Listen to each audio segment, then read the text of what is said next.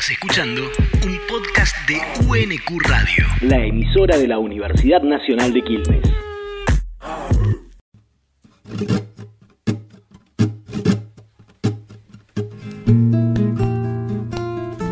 Lecturas de Roberto Arlt.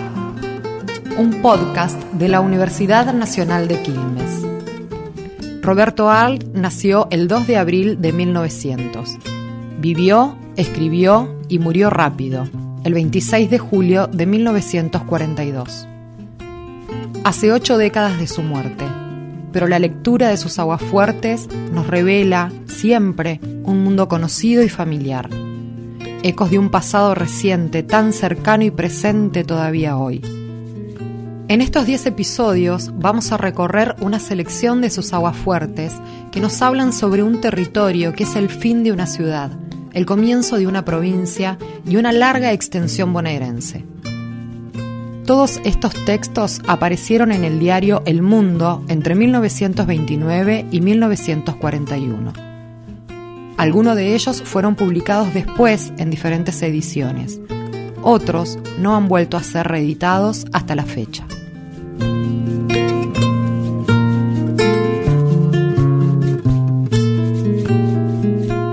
Episodio 9.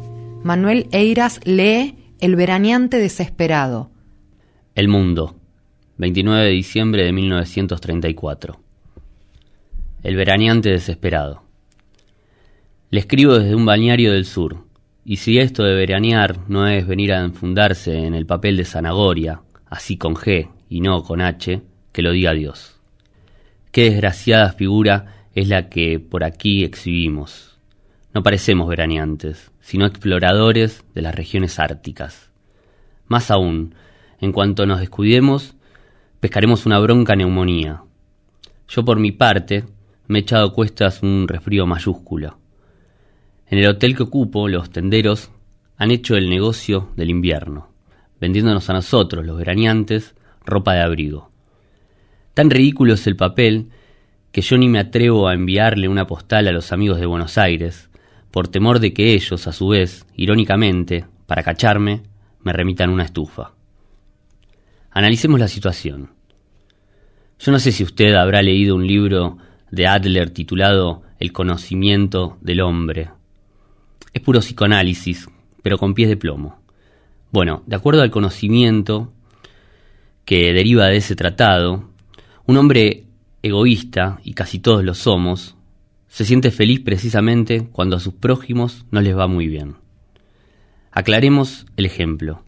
El año pasado, en esta temporada, en Buenos Aires hacía una calor que a la gente se le derretían los hígados. Nosotros, los afortunados, es decir, los que podíamos palmar nuestra buena temporada de villellatura, gozábamos. Sí, señor Art, gozábamos. Sentados en las hamacas del bañario, Mirábamos ir y venir las olas del océano, y después de leer displicentemente los diarios de la capital, decíamos, la calor que hace allí. Y si se producían insolaciones, como si el haber insolado fuera un acontecimiento que rebalsara los límites de la imaginación humana, exclamábamos a coro. Ha visto que hoy se han producido tres casos, qué barbaridad. Tres casos, que con el tono que lo decíamos sonaban a tres mil. Y gozábamos, sí señor, gozábamos, porque nuestro veraneo se justificaba. Después de un rato de silencio, ese intervalo obligado en el desenvolvimiento de las sensaciones por los que las desgustan, decíamos, qué bien se está aquí.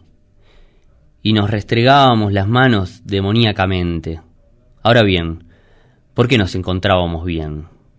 Precisamente porque ustedes estaban mal allá, en la metrópoli. Pero he aquí que la temperatura se da vuelta. Se convierte en bolchevique y parece querer que disfruten no solo de frescura en verano los que pueden veranear, sino también los que tienen que quedarse a tomar baños de sol en las azoteas de sus casas. Y entonces, ¿qué pasa? Nosotros vivimos incómodos en estas playas.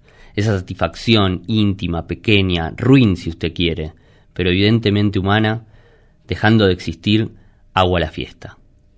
¿Qué gracia tiene veranear si ustedes allá, en la capital, casi se ven obligados a retirar del monte Piedad los perramus enajenados a corto plazo.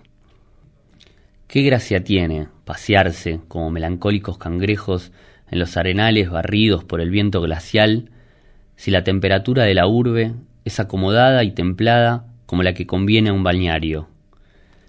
¿Con qué ventaja uno le va a enviar a las amistades paquetes de postales si las amistades a la vuelta de correo nos contestan sin pizca de malicia, pero con mucho de sinceridad?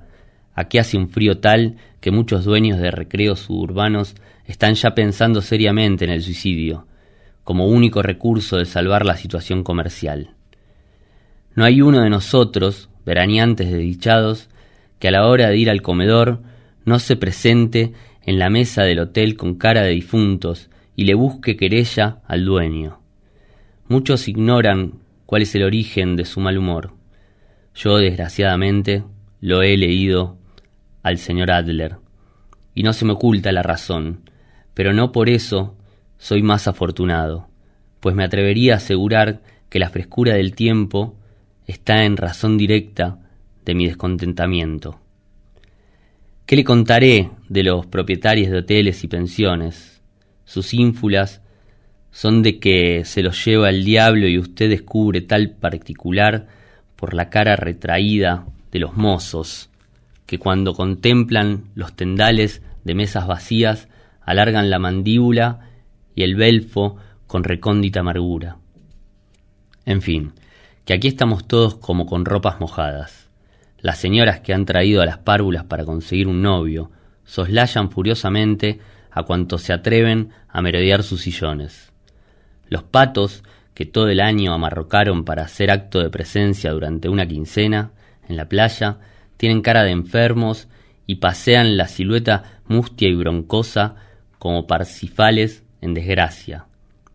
Y los que compran los diarios, al rato de empezarlos a leer, los tiran a un rincón con rabia.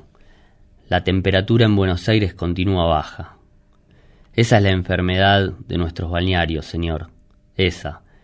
Y yo estoy tentado a recomendarle a la gente que lea el libro de Adler, pero no me atrevo, por temor a tener incidentes personales con más de un veraneante frustrado.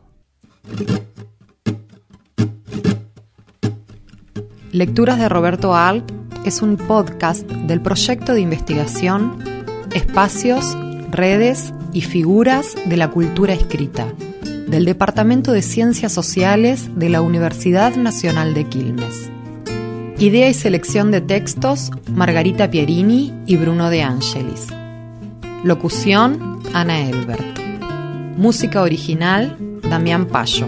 Operación técnica Omar Suárez. Participaron en este podcast trabajadoras y trabajadores de la Universidad Nacional de Quilmes.